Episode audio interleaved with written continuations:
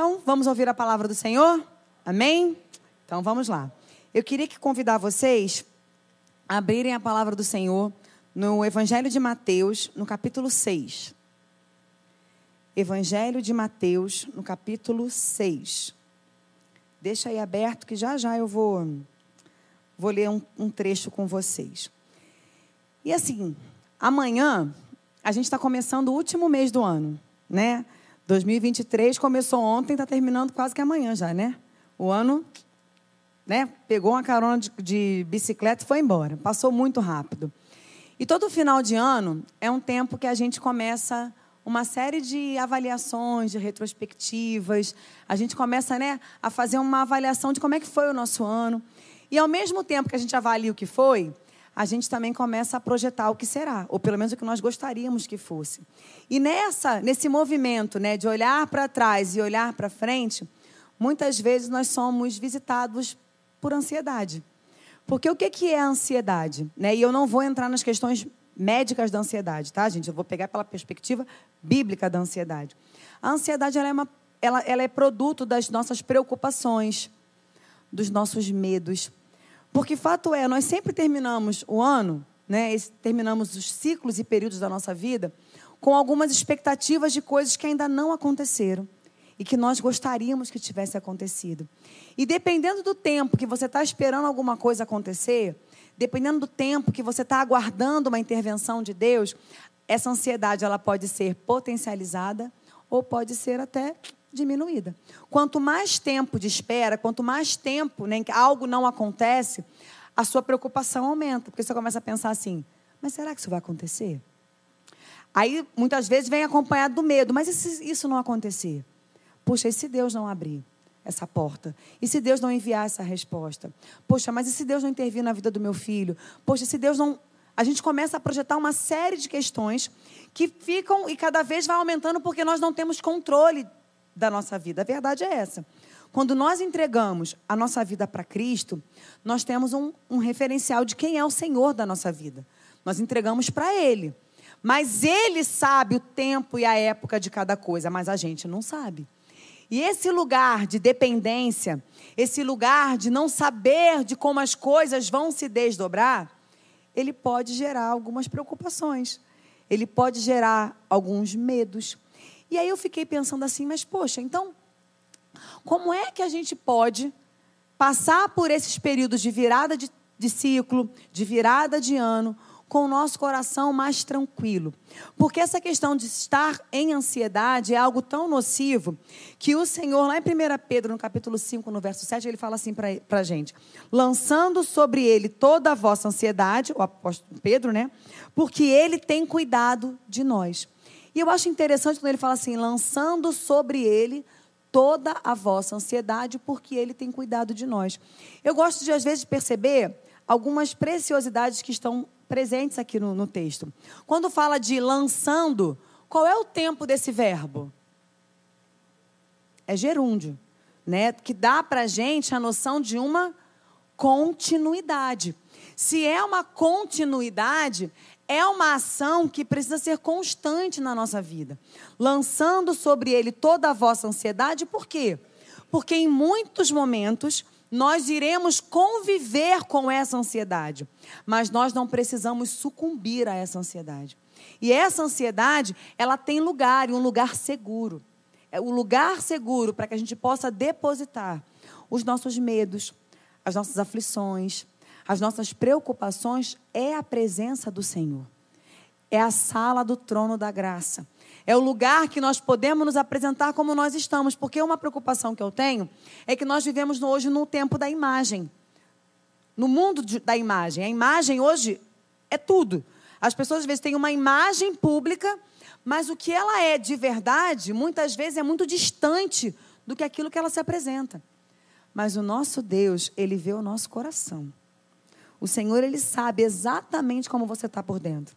Tem dias que nós estamos sorrindo aqui por fora, mas o Senhor sabe como é que o nosso coração está moído. Mas o Senhor, Ele nos visita e Ele nos conhece. E aí, quando o apóstolo Pedro fala isso, ele já nos deixa uma dica do que fazer. E hoje em dia, né, eu acho que uma das questões que mais crescem na nossa sociedade são os problemas relacionados à ansiedade. A ansiedade, ela vai caminhar conosco. Mas se a gente não atentar e não fizer com ela o que a palavra nos orienta, nós corremos um grande risco de se tornar uma patologia. Eu não estou dizendo né, que as pessoas que têm uma patologia que não fizeram, enfim, são outras questões também que se fazem presentes. Mas nós precisamos aprender a lidar em acordo com o que a palavra nos ensina. Então, se a palavra de Deus me ensina o que, que eu posso fazer, cara, a gente precisa caminhar nessa direção. E essa batalha, ela é uma batalha constante. Porque em muitos momentos, em recorrentes momentos, nós seremos atacados por essa ansiedade. E isso é algo tão impactante que tem gerado né, muitas enfermidades no nosso meio. E aí a gente se pergunta: então o que, que eu faço para realmente lançar sobre o Senhor a minha ansiedade? Porque o apóstolo Pedro fala que a gente tem que lançar sobre ele, não é? Mas assim, como que eu faço então para lançar sobre o Senhor a minha ansiedade? Porque muitas vezes nós nos frustramos nesse processo, por quê? Porque nós queremos lançar sobre ele baseado na nossa força. E não é na nossa força. A palavra de Deus ela é apta para nos ensinar. E ela mesma nos orienta e nos ensina como fazer. Então eu vou pegar um texto da palavra, um texto que é um discurso do próprio Jesus, que vai nos ajudar nesse passo a passo de como lidar com essas preocupações que talvez pode ser que você vai virar o ano com ela. Pode ser que você vai começar 24 com ela. Ai, pastora, está amarrado. Não, não está amarrado. O Senhor, Ele é Senhor do tempo, amém? O Senhor é Senhor da história. Ele tem tempos e épocas pré-determinados que nós não conhecemos e não sabemos. Mas esse processo, enquanto nós aguardamos uma resposta, enquanto nós aguardamos uma intervenção do Senhor, são processos para que nós venhamos a experimentar dele. Deus não quer te abençoar apenas quando ele te der o livramento ou quando ele resolver o que você tem colocado diante dele. O Senhor quer que ao longo de todo este processo você tenha registros da intervenção, da provisão, do cuidado dele. É por isso que ele fala através do apóstolo Pedro: lança sobre mim a tua ansiedade, porque sou eu que cuido de você. A gente tenta lançar sobre um monte de coisa, quando não em cima de pessoas.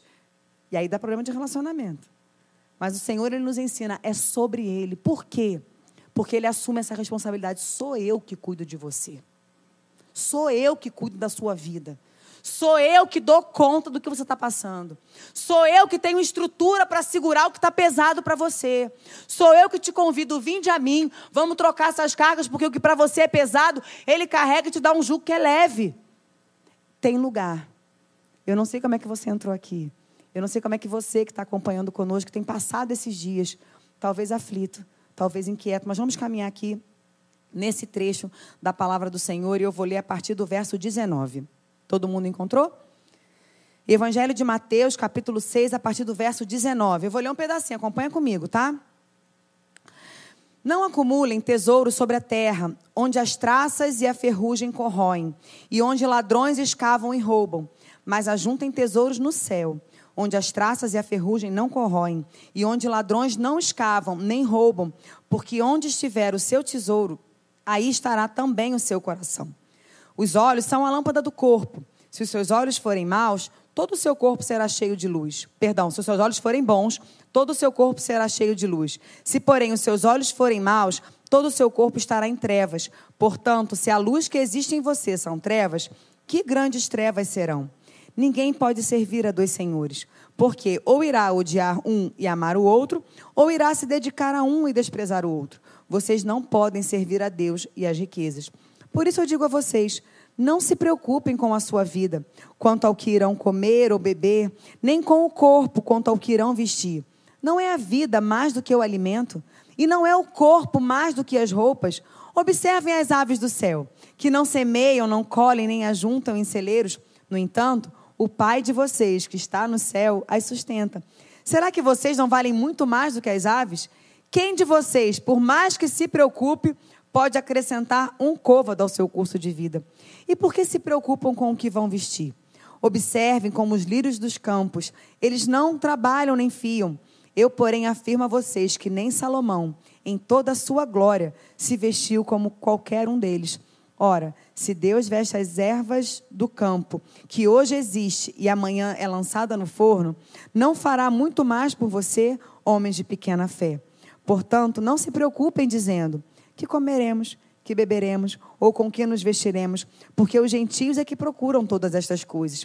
O Pai de vocês, que está no céu, sabe que vocês precisam de todas elas, mas busquem em primeiro lugar o reino de Deus e a sua justiça, e todas estas coisas lhe serão acrescentadas. Portanto, não se preocupem com o dia de amanhã, pois o amanhã trará os seus cuidados. Basta ao dia o seu próprio mal. Louvado seja Deus pela sua palavra. Que texto precioso e que conclusão que o próprio Senhor Jesus, ele vem aqui trazendo para a gente uma série de informações e ele conclui: não se preocupem com o dia de amanhã, porque o amanhã ele trará os seus cuidados, basta ao dia o seu próprio mal. E aí, Jesus, nessa conversa, ele deixa para a gente aqui algumas orientações que nos ajudam a lançar sobre ele, que nos ajudam a fazer dele o nosso lugar seguro, de modo que nós venhamos a descansar, nós venhamos a usufruir do cuidado que ele tem tido para com as nossas vidas. E aí ele começa dizendo assim: ajunte tesouros no céu. Não acumulem tesouros na terra, mas ajuntem tesouros no céu. E é interessante porque o mesmo apóstolo Pedro, lá em 1 Pedro 2, ele diz assim: Amados, peço a vocês como a peregrinos e forasteiros que são. O apóstolo Pedro, ele vai nos lembrando que nós estamos aqui, mas nós não somos daqui. Aquela música é muito comum agora, né? muito famosa. Eu não sou daqui, para casa eu irei. É uma verdade que precisa estar alimentada no nosso coração. Nós estamos nesta terra, não somos alienados, amém? Nós não somos alienados, mas nós precisamos entender que em Cristo nós fomos transportados do império das trevas para o reino do Filho do seu amor. Em Cristo nós fomos feitos família de Deus. Em Cristo nós fazemos parte da família de Deus. Então nós estamos nesta terra, mas nós não somos desta terra.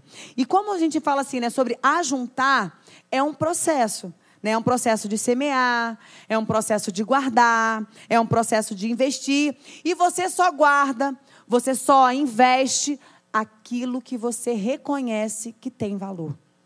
Então, nós precisamos atentar para as coisas que nós temos considerado como coisas de valor. Porque cada vez mais as dinâmicas da sociedade atual, que é uma dinâmica que prioriza né, aquilo que é perecível, aquilo que é passageiro. Uma dinâmica social que investe pesado na questão de um consumismo desnecessário, porque você gasta o dinheiro que tu não tem para comprar o que tu não precisa. Certo? Essa dinâmica social do consumismo, de atribuir valores a coisas que são passageiras, ela confronta diretamente com os princípios do reino de Deus. Porque nós precisamos aprender com Deus o que realmente é precioso. E Jesus está falando aqui para os discípulos que eles deveriam juntar tesouros no céu. Aí alguns podem perguntar assim: mas como é que eu vou juntar tesouro no céu? Porque aqui você junta, você vai no banco, você pode fazer uma, né, uma poupança, ou você investe em algumas, enfim, possibilidades. Mas como que nós podemos ajuntar tesouros no nosso, no, no, no nosso céu, que nós vamos morar no céu? Nós vamos juntar tesouros no céu a partir do momento que nós tenhamos consciência das coisas que realmente têm valor na perspectiva de Deus. Quando eu comecei essa reflexão dizendo que nós somos peregrinos nesta terra, é porque nós precisamos todos os dias nos lembrar que em nós existe uma lei que confronta com a lei vigente. Por quê? Porque todo reino, ele tem as características daquele que o governa todo reino, ele vai manifestar as prioridades daquele que o governa. E hoje nós olhamos para esse governo, né, governos mundiais, eu coloco no plural porque temos inúmeras formas de governo, eles refletem as características de quem domina este presente tempo. E Jesus ele diz o quê? Que esse mundo ele jaz no ele jaz no maligno. É por isso que nós estamos aqui e não somos daqui. Nós não fazemos parte de um governo liderado pelo maligno. Nós fazemos parte do reino de Deus, amém? Nós fazemos parte dos princípios do céu. E nós precisamos aprender com o nosso Senhor o que é precioso para ele. E lá em Provérbios, no capítulo 23, no verso 26, o Senhor ele fala assim: "Filho meu, me dá o teu coração". Porque quando Jesus ele fala de tesouro, ele fala de coração. Porque o nosso coração ele é atraído por aquilo que nós consideramos como algo precioso.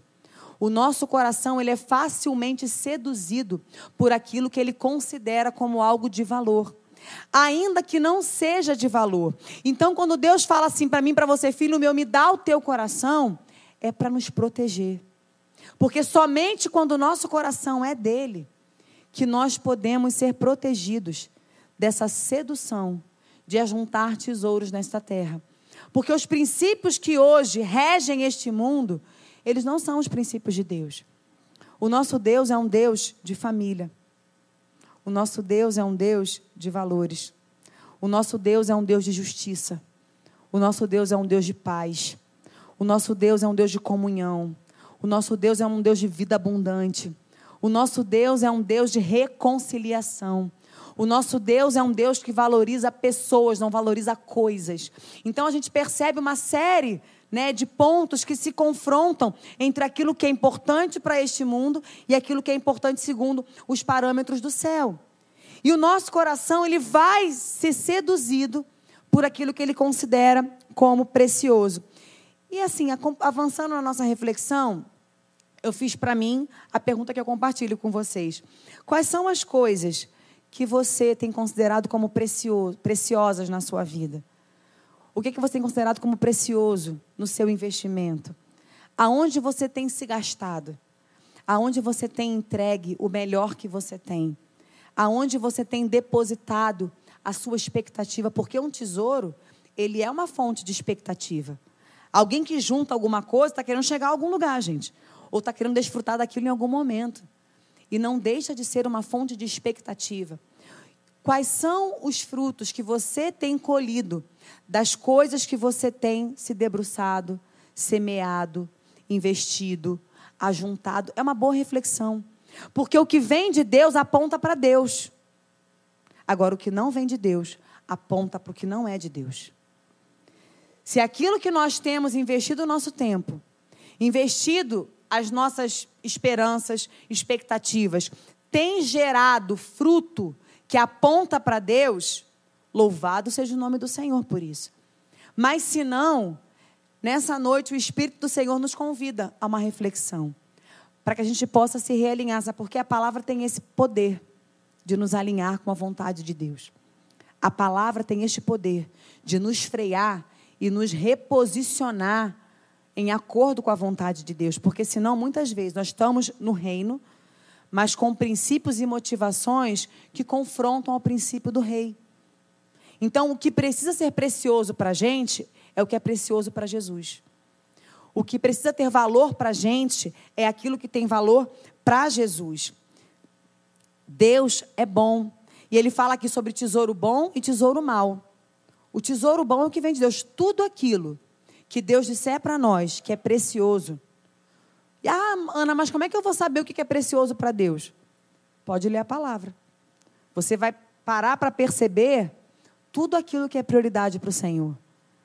Na maneira como Jesus se manifestou, na maneira como ele se relacionou, na maneira como ele se entregou, como ele parava para ouvir pessoas, o que ele considerava como era importante, o que ele não considerava que era importante. A gente começa nessa maneira a se alinhar à vontade de Deus. E o tesouro bom, ele aponta para Deus. Agora, o tesouro mau, ele não vem de Deus. Se aquilo que você tem buscado a juntar, você está só se cansando e não está tendo nenhum retorno de nada, queridos, peça para o Espírito do Senhor te direcionar nessa, nessa, nessa semeadura. E eu não estou falando de colheita natural. Porque muitas coisas nós semeamos em Deus, nós não temos, às vezes, na hora, o retorno daquilo que nós gostaríamos. Mas nós temos um retorno do céu. Lá em Mateus 6, no capítulo 6, Jesus ele ensina assim: entra no teu quarto, fecha a tua porta Fala com o teu pai que te vê em secreto, porque ali ele vai te recompensar. Pode ser que numa semeadura dessa você vai abrir a porta, tá tudo do mesmo jeito do lado de fora. Mas a gente não sai dali do mesmo jeito. E essa é uma garantia do Senhor. Quando nós estivermos ansiosos e preocupados, que a gente se direcione ao lugar que nos é apresentado. E que lugar é esse? É nele, é com ele, é na presença dele. É fechando a porta do nosso quarto e abrindo o nosso coração para o nosso Senhor e falando: Senhor, meu coração está inquieto por isso. Senhor, eu estou preocupada com isso. Senhor, eu estou com medo disso. Senhor, eu estou com medo dessa sentença, desse diagnóstico, desse prognóstico, dessa palavra, dessa ameaça. Eu não sei, mas eu sei que nós temos um endereço seguro. E é a presença de Deus, e é ali que o Senhor vai te recompensar. E Ele vai te recompensar como? Confortando o seu coração. Alinhando a tua expectativa com a expectativa dele. Te reforçando a respeito de quem Ele é porque a presença de Deus, querido, ela transforma um ambiente. Eu não sei se você já teve a, a, a experiência de sentir a presença de Deus. Porque para algumas pessoas parece meio distante isso, né? Quando a gente fala assim, nossa, eu senti uma presença de Deus. Tem gente que não entende isso. Mas a gente só entende isso porque isso é proporcionado pelo Espírito de Deus. E quando você sente a presença do Senhor, querido, não dá para você ficar de pé. É por isso que muitas vezes, no meio do louvor, no meio do culto, ou lá na sua casa, um se prostra, um se quebranta. Porque quando você se prostra, é porque você se reconhece diante daquele que é grande. E aí você se prostra porque você sabe que Ele é maior, que Ele é o Senhor, que Ele é o Todo-Poderoso, que Ele é o Deus Altíssimo. E é nesse lugar que o Senhor te recompensa. Você não precisa andar ansioso, ansiosa. Você não precisa virar esse ano, chegar ao final de 23 com seu coração agitado por perguntas que ainda não têm resposta. Você pode ter a sua alma quietada, sabe por quê? Jesus disse: As minhas ovelhas, elas conhecem a minha voz. E só a voz do pastor aquieta a ovelha, porque a ovelha alvoroçada, só Deus, gente. Elas fazem um barulho, elas gritam, só Deus. Mas dizem, né? Eu nunca Nunca vi um rebanho de ovelha, né, gente? Mas dizem que quando elas escutam a voz do pastor, a calmaria vem. Por quê? Porque a voz do pastor traz segurança. A voz do pastor traz segurança. Então nós precisamos juntar tesouros no céu. E juntar tesouros no céu é também uma atitude de fé, de você reconhecer que tudo que você precisa vem dele. Tudo que você precisa vem dele. O seu emprego veio dele. Alguém que te abençoou para você ter um trabalho hoje, veio dele. Nem sempre nós reconhecemos o Senhor, mas o livro de Provérbios nos ensina a reconhecer o Senhor em todos os nossos caminhos. Porque quando a gente anda em comunhão com Deus, quando Ele abre uma porta, a gente sabe que foi Ele que abriu. Porque você sabe o que você falou para Ele. Você sabe o que você compartilhou com ele. Você sabe do que pediram para orar por você. Então você sabe que foi ele. E aí você fala assim: Senhor, muito obrigada. Muito obrigada. Porque eu não merecia. Mas o Senhor mais uma vez me visitou. E é Ele que guarda o nosso depósito. A nossa fidelidade a Deus. As coisas aqui são muito perecíveis. Cara, tu compra um celular hoje. Em menos de um mês tem um mais moderno que acabou de ser lançado. As coisas perdem valor muito rápido. Mas no reino de Deus não é assim. Você tem valor para o Senhor. Você tem um valor que é um valor absoluto, que não é um valor que muda. Ah, Ana, mas eu já pequei, fiz tanta bobagem. Você tem um valor absoluto para o Senhor. O seu valor não é relativo, não depende do seu dia. Ah, hoje ele tem um pouco valor porque ele aprontou ontem. Não.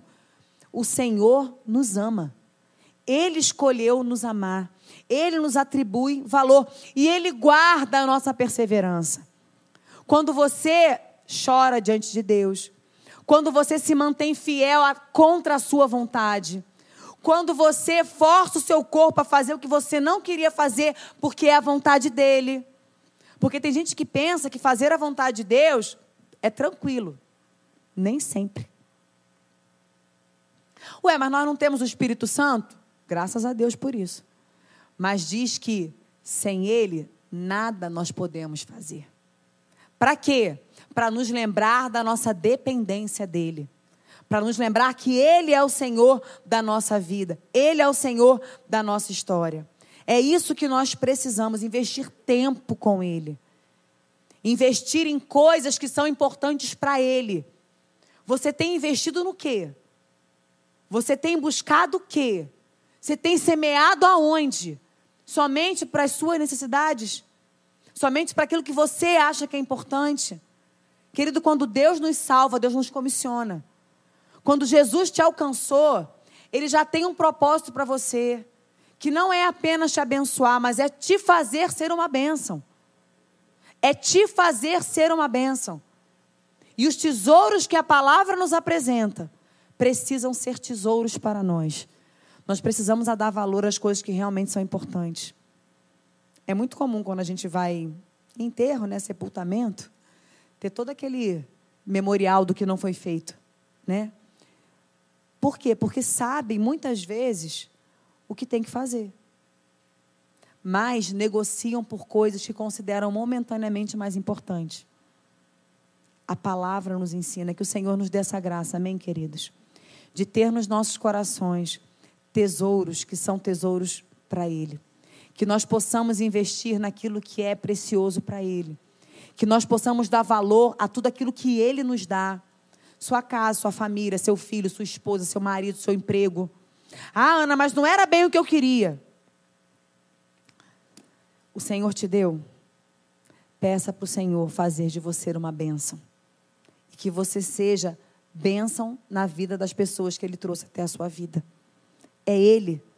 Vamos investir o nosso tempo naquilo que a palavra nos diz que é precioso. E ele continua aqui, ele fala, né? É, os olhos são a lâmpada do corpo. Se os seus olhos forem bons, todo o seu corpo será cheio de luz. Se, porém, se os seus olhos forem maus, todo o seu corpo estará em trevas. Nós precisamos ajuntar tesouros no céu. Quando você começar a praticar esse essa vida devocional, esse entrar no teu quarto, fechar a tua porta e investir naquilo que realmente tem valor, o Espírito do Senhor ele começa a quietar o nosso coração. Mas ele também fala, nos ensina que nós devemos cuidar da luz de Deus da nossa vida. Nós precisamos fazer essa manutenção. E aqui o texto ele vai falar desse aspecto sobre olhos bons e olhos maus. Ele diz que os olhos eles refletem o brilho do corpo. E quando Jesus está falando aqui, ele está fazendo menção a uma, a uma ilustração que era muito comum naquela época. Né? Os antigos acreditavam que os olhos eram a janela da alma e que através das quais a luz entrava no corpo. Mas a verdade é que Jesus está falando aqui é da, é da contradição entre luz e trevas. Que não existe comunhão entre luz e trevas. E a luz, ela sempre vai representar a palavra de Deus. Lá no Salmo 119 diz o que para gente? Lâmpada para os meus pés é a tua e luz para o meu. Beleza, é isso aí mesmo. E no Antigo Testamento, ainda na antiga aliança, quando Deus estabelece o tabernáculo, que Deus dá toda a direção de como é que tinha que ser feito, ainda lá, né, no tabernáculo do deserto, lá com Moisés, Arão era o sumo sacerdote. Diz a palavra que Deus ele acende a chama dentro do tabernáculo. O homem, né, segundo a orientação de Deus, prepara todo o ambiente. Mas quem acende a chama foi o próprio Deus. Ele acendeu a chama e ele ainda disse assim: Olha, a minha chama arderá continuamente sobre o altar. O fogo, ele representa também a presença de Deus. E é muito interessante porque naquele contexto as lâmpadas, né, elas ainda eram mantidas por óleo, por azeite. E o azeite que mantinha essa chama acesa era o azeite mais puro que tinha. Provavelmente o azeite da primeira prensa, né? Porque assim tem várias prensas, né, da, da oliveira para gerar ali o azeite. Essa daqui provavelmente a primeira, a mais pura. Só que até essa aqui, que era mais pura, com o tempo, com o passar dos dias, ela queimava. E ela, quando queimava, ela comprometia a força daquela chama. E era responsabilidade do sacerdote trocar aquele óleo e fazer aquela manutenção para que aquela chama não se apagasse. E nós hoje fazemos parte de uma nação sacerdotal. 1 Pedro capítulo 2 fala assim: "Vocês são a geração eleita, o sacerdócio real, nação santa, povo de propriedade exclusiva de Deus." O Antigo Testamento ele traz para a gente vários princípios para que a gente possa entender algumas coisas, né, aplicando para a nossa vida hoje. O óleo na nossa vida é a presença do Espírito de Deus, amém, queridos?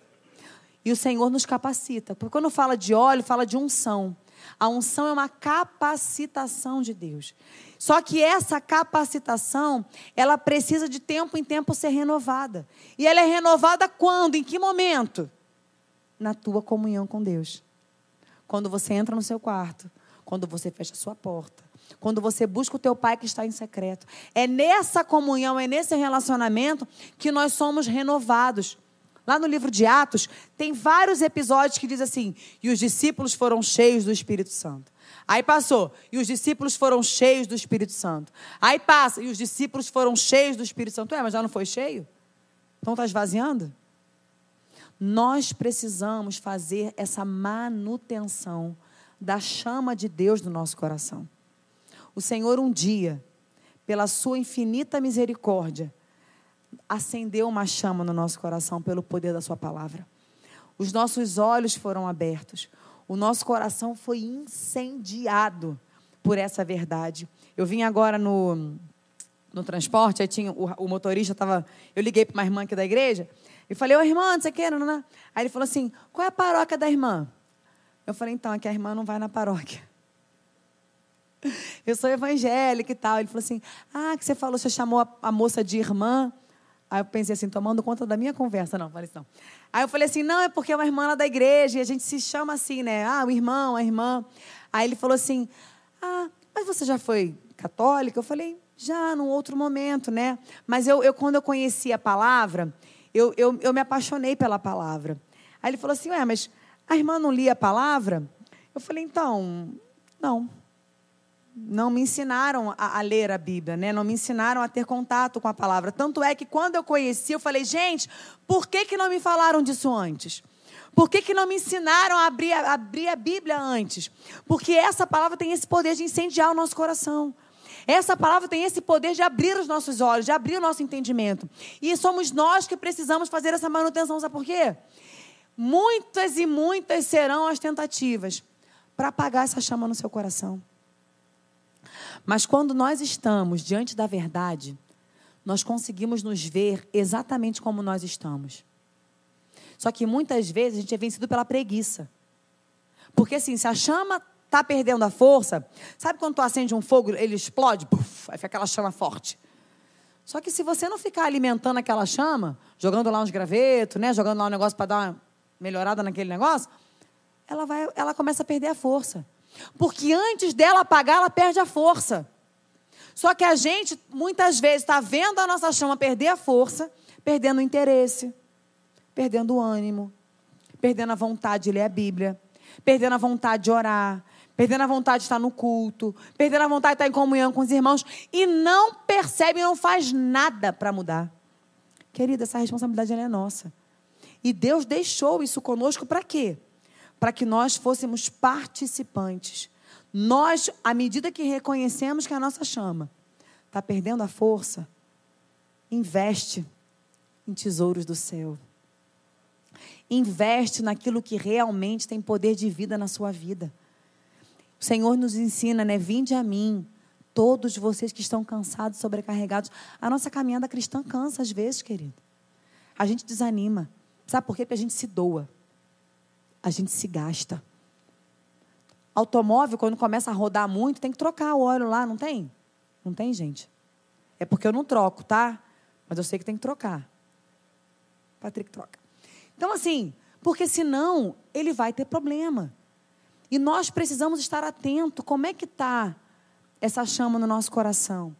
Porque muitas vezes as preocupações, as ansiedades, elas nos impactam de forma mais pesada, por quê? Porque a nossa chama já está meio meia boca. E a gente sabe quando está. Só que muitas vezes vencido pelo cansaço. Relativizando-se realmente. Ah, mas será que se errou realmente? Querido, você conhece o poder de Deus, amém? Amém? Fico feliz que você conheça o poder de Deus. Quem conhece o poder de Deus sabe quando a chama está perdendo a força. Mas essa responsabilidade ela é nossa. E Deus pode te renovar. Te renovar no seu casamento. Te renovar no teu relacionamento com a tua família. Tem gente que quando começa a perder a, a, força da chama, arruma tumulto com todo mundo. E o problema não é o outro, é ele mesmo. Entendeu? Começa a se estranhar com ele mesmo e desconta no outro. Mas Deus pode te renovar. Porque quando nós somos renovados em Deus, queridos, primeiros a serem abençoados é quem convive com a gente. Porque ser próximo de alguém que tem a chama de Deus acesa, que tem esse momento com o Espírito Santo, é uma bênção. As pessoas podem não saber o que, que acontece contigo. Mas vai falar assim, ó, fulano, e fulano é diferente. Chega perto dele para tu ver só. Fulano é diferente. Nossa, mas você tem uma energia boa, você tem um negócio. Pode não saber dar um nome. Mas se te perguntarem, você vai ter oportunidade de falar. Essa paz que eu sinto na minha alma, como diria um corinho antigo, que eu não vou cantar, tá, irmãos? Porque hum, a voz não está boa hoje. Essa paz que eu sinto na minha alma não é porque tudo vai bem, não. É porque eu tenho um Senhor que cuida da minha vida lançando sobre ele toda a tua ansiedade, porque é ele que tem cuidado de você. E o Senhor está nos convidando a retornar para o nosso quarto, para fechar a nossa porta, para buscá-lo no secreto, para ali ser renovado por ele. O Senhor está nos convidando a analisar como é que está a força da chama que um dia ele acendeu no nosso coração. Ele acendeu, tanto acendeu que tu está aqui. Mas essa manutenção, Ele não vai fazer por nós. Sabe por quê? Porque Ele também deseja ser amado por nós. Não é à toa que a igreja é a noiva do cordeiro. O cordeiro anseia por ser amado pela sua noiva, anseia por ser por ser esperado pela sua noiva. E ele continua aqui no final, já caminhando, né? Ele fala assim: "Mas busque em primeiro lugar o reino de Deus e a sua justiça." Não junte tesouros nessa terra. Faça a manutenção da chama que um dia foi acesa no seu coração. Não deixe que as preocupações abafem o poder dessa chama, porque essa chama tem poder de te conduzir, mesmo quando os tempos são difíceis. E ele fala: em busca em primeiro lugar o reino de Deus e a sua justiça. Muitas podem ser as explicações para o reino de Deus. Mas o reino de Deus é o governo de Deus, querido. Buscar o reino é buscar o governo de Deus. É se sujeitar à vontade que é dele. É se submeter à vontade que é dele, à palavra que é dele. Deus, ele tem domínio sobre tudo. Deus é um Deus magnífico. Se a gente for pegar ali os salmistas, são tantas as expressões a respeito do Senhor grandioso, majestoso, poderoso, incomparável. Enfim, faltam-nos palavras para expressar a grandeza do Deus que nós servimos. Um Deus que encarnou, o Verbo encarnou e habitou entre nós para quê? Para nos trazer essa comunhão, a começar por Ele. Porque o reino de Deus, ele não consiste no comer, no beber, mas o reino de Deus, ele é justiça, é paz e é alegria do Espírito Santo. Querido, ele é alegria, ele é paz, ele é justiça. E quando aqui fala de justiça, nesse contexto, é a possibilidade de viver uma vida nova a partir da justiça feita pelo sangue de Jesus. Jesus Cristo é a justiça de Deus. Jesus Cristo, ele encarnou, ele se entregou, ele foi crucificado para que eu e você pudéssemos novamente ter um relacionamento com Deus. E é esse mesmo Jesus que habita entre nós hoje através do Santo Espírito de Deus e nos capacita a viver uma vida diferente. Nós não precisamos viver desesperados. Desespero é sinônimo de desesperança. O nosso Deus é o Deus de toda esperança. Nós servimos ao Deus de toda esperança. E é por isso que nós não podemos ser desesperançados. Porque o Senhor, Ele é o Deus de toda esperança. O reino de Deus também é um Deus, é um reino de paz. E paz é a própria essência do Criador. Paz com Deus, por quê? Porque nós somos reconciliados com Deus. Nós não estamos mais separados do nosso Senhor. Nós temos novamente acesso à presença dEle. Nós temos paz com Deus e porque temos paz com Deus, temos paz conosco. Nós temos paz conosco. Por quê? Porque nós fomos reconciliados com o Senhor. E Ele guarda o nosso coração, Ele guarda a nossa mente de toda forma de desesperança. Ele nos dá paz e também paz com os outros.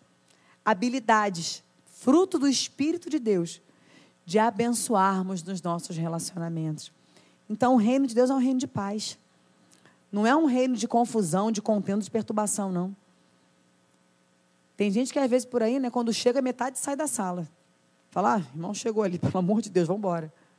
O reino de Deus é um reino de paz.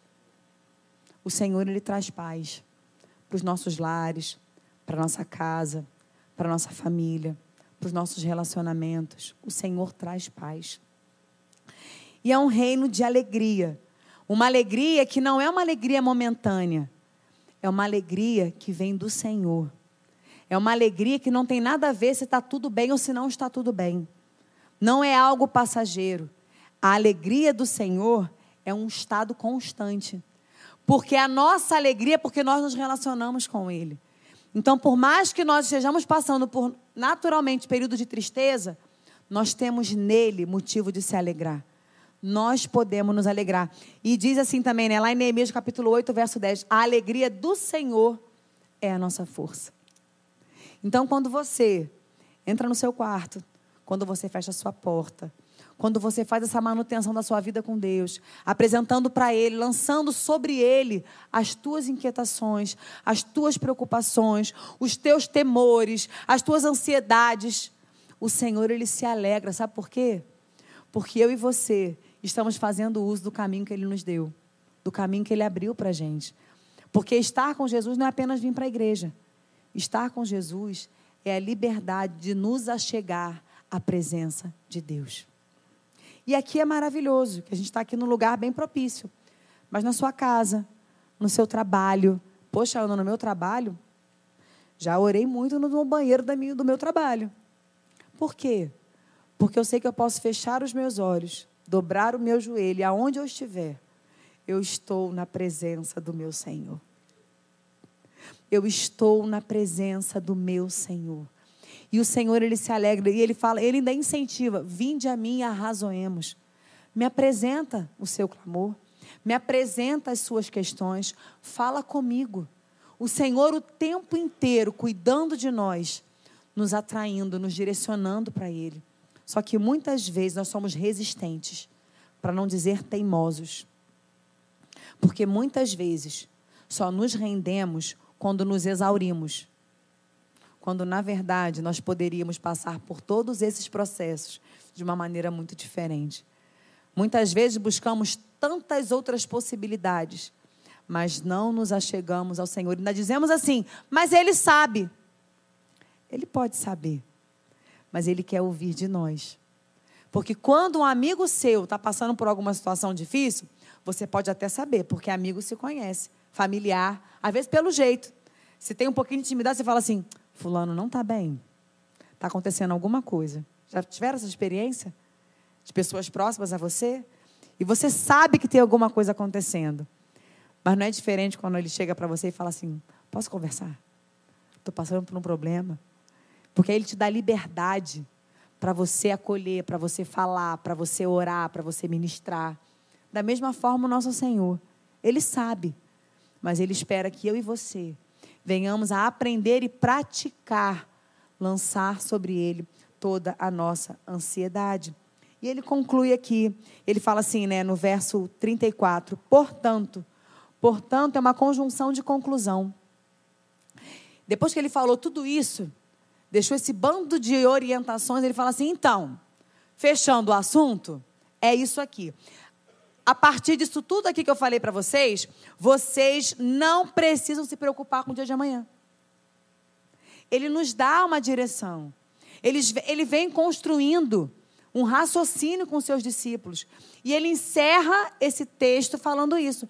Portanto, então, concluindo esse assunto, vocês não precisam se preocupar com o dia de amanhã. Faça assim.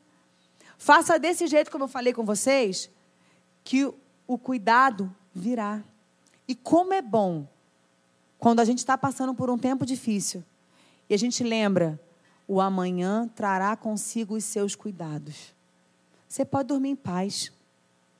Você pode fazer que nem o salmista lá no Salmo 3 e 4, ele fala assim: em paz me deito e logo pego no sono. Porque tu, Senhor, me fazes descansar.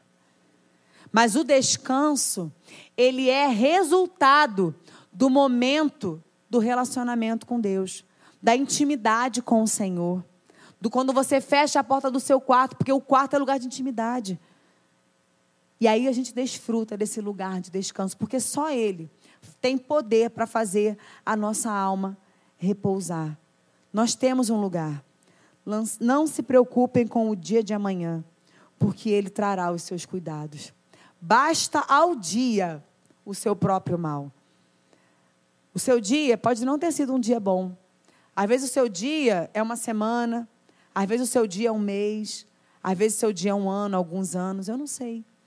Mas ele disse: basta ao dia o mal. Porque o, o de hoje é, foi hoje. O amanhã tem coisa nova. O amanhã tem provisão nova, tem força nova, tem alegria nova, tem alimento novo, tem esperança nova, tem cuidado novo. O amanhã, ele traz consigo a provisão. Então, quando você pensar, mas como é que vai ser o amanhã? Como é que vai ser isso? Não sei. O amanhã trará consigo os seus cuidados. Sabe por quê? Ele já está no seu amanhã. Ele já está no meu amanhã.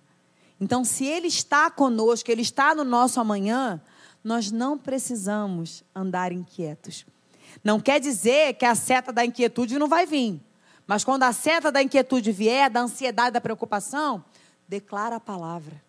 Portanto, não andeis preocupados com o dia de amanhã, porque o amanhã trará consigo o seu cuidado. Faça menção da palavra de Deus. A palavra é uma espada. Então, não vem para o culto só em marca, ou, ou no aplicativo, ou no papel, não. Faça dessa palavra a sua espada.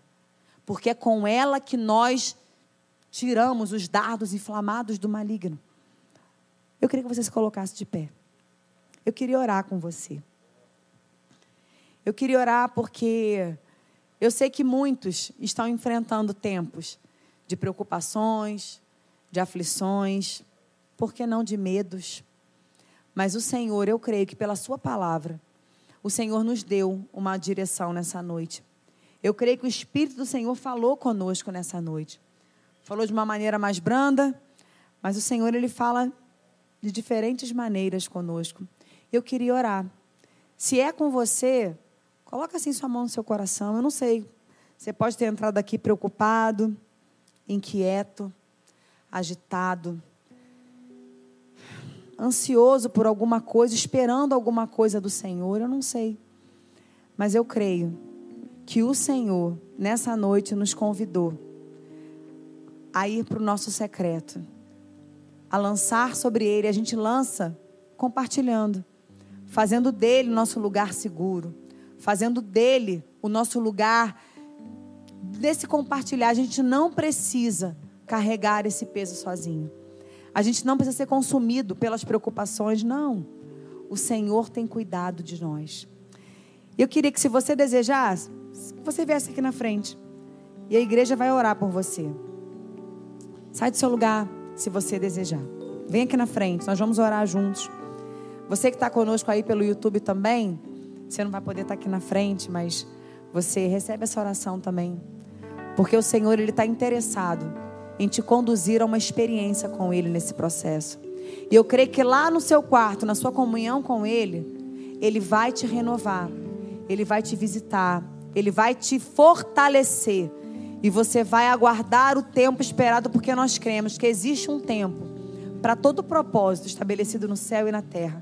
Você não precisa sair daqui hoje com essa preocupação no seu coração, com essa inquietação no seu coração. O Senhor já te visitou. Estende sua mão para cá. Você que ficou aí no seu lugar, estende a sua mão para cá. Nós vamos orar, queridos. E há poder na oração que é feita em nome de Jesus. Amém?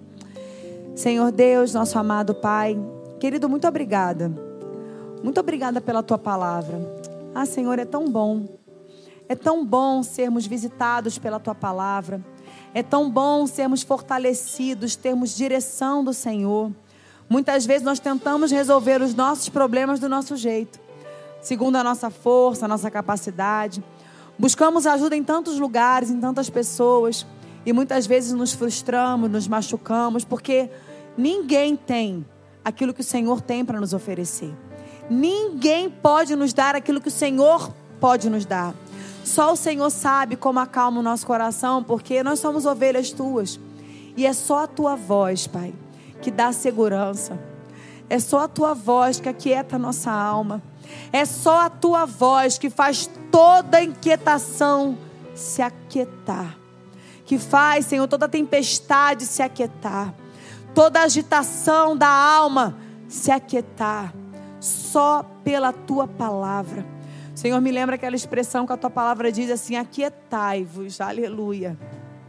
E sabei que eu sou Deus. Aquietai-vos e sabei que eu sou Deus. Senhor, em nome de Jesus, visita cada um que está aqui. Cada um que saiu do seu lugar.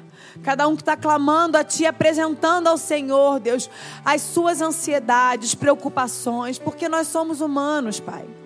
A nossa percepção é pequena, é limitada. A nossa visão é limitada. Mas nós levantamos nessa noite os nossos olhos para o alto e contemplamos que é do alto que vem o nosso socorro.